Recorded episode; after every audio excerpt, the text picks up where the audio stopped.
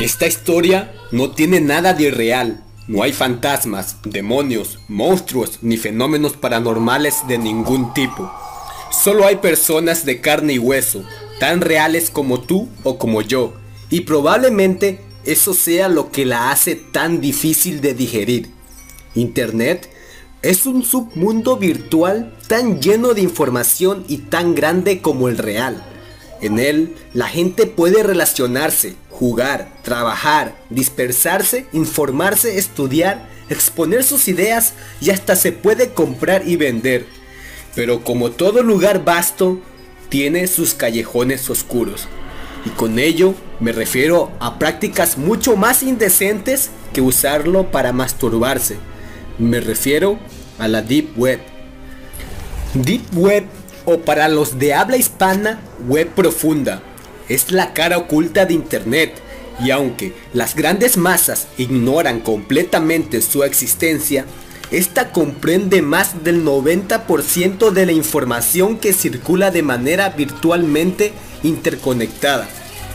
Desde que me enteré de la existencia de la Deep Web, quise conocerla, hurgar en ella.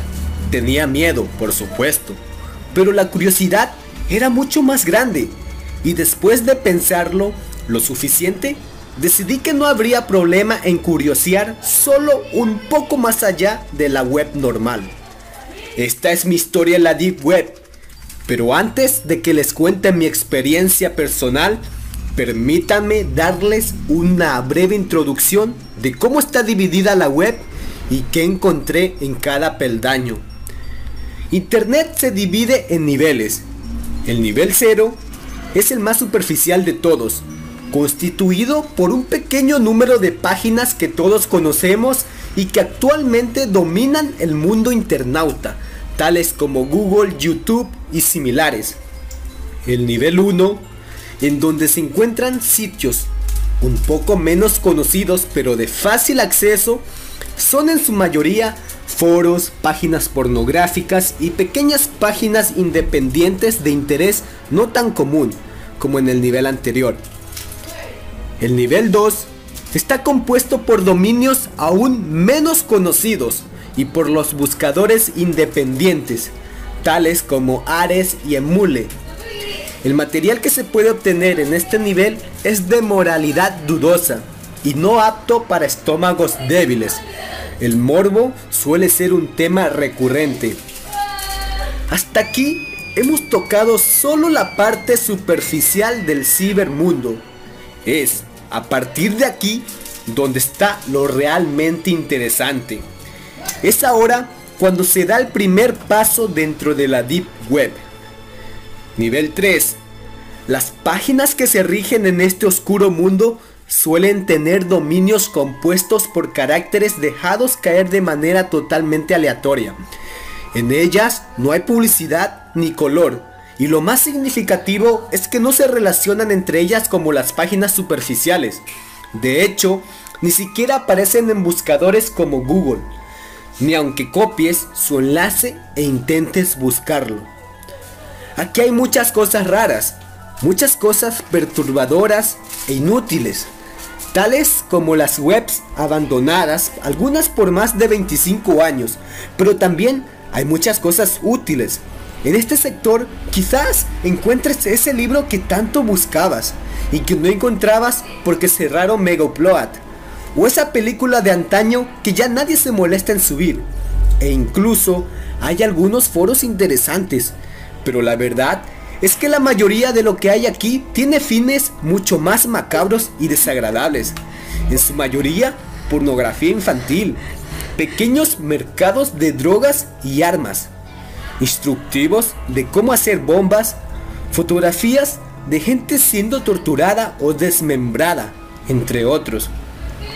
En los foros que visité se hablan temas bastante perturbadores, a veces en broma y otras ni tanto.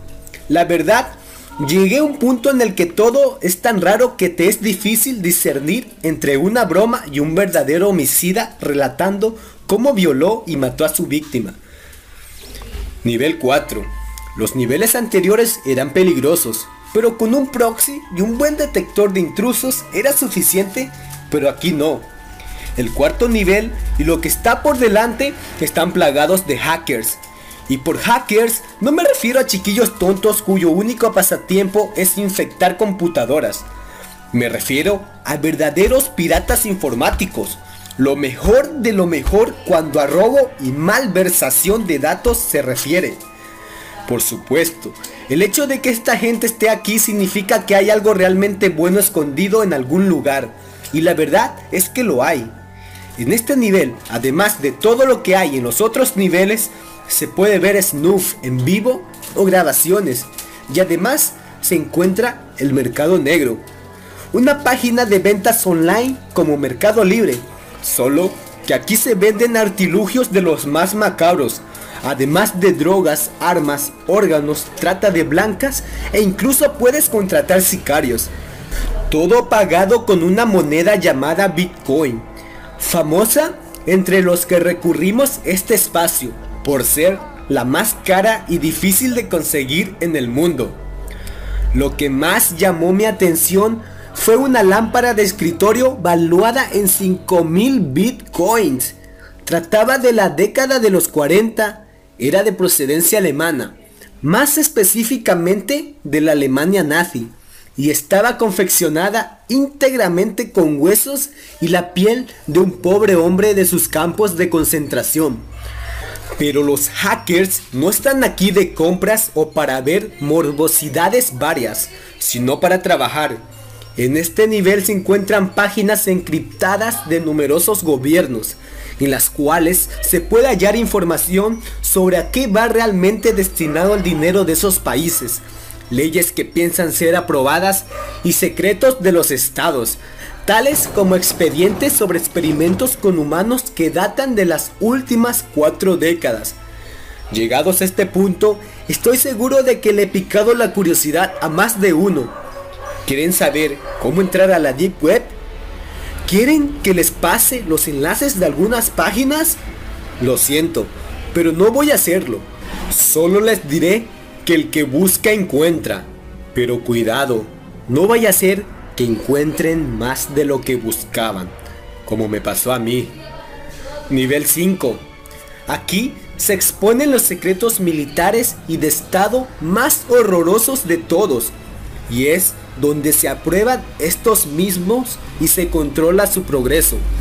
También se cree que la entidad que realmente domina el mundo intercambia información entre sus contrapartes por aquí. Finalmente, solo los mejores hackers logran acceder al sexto nivel y el riesgo nunca es menor que fatal. El objetivo es la database. La database es la sección donde toda la información de la web deja de ser un solo código binario y comienza a tener sentido.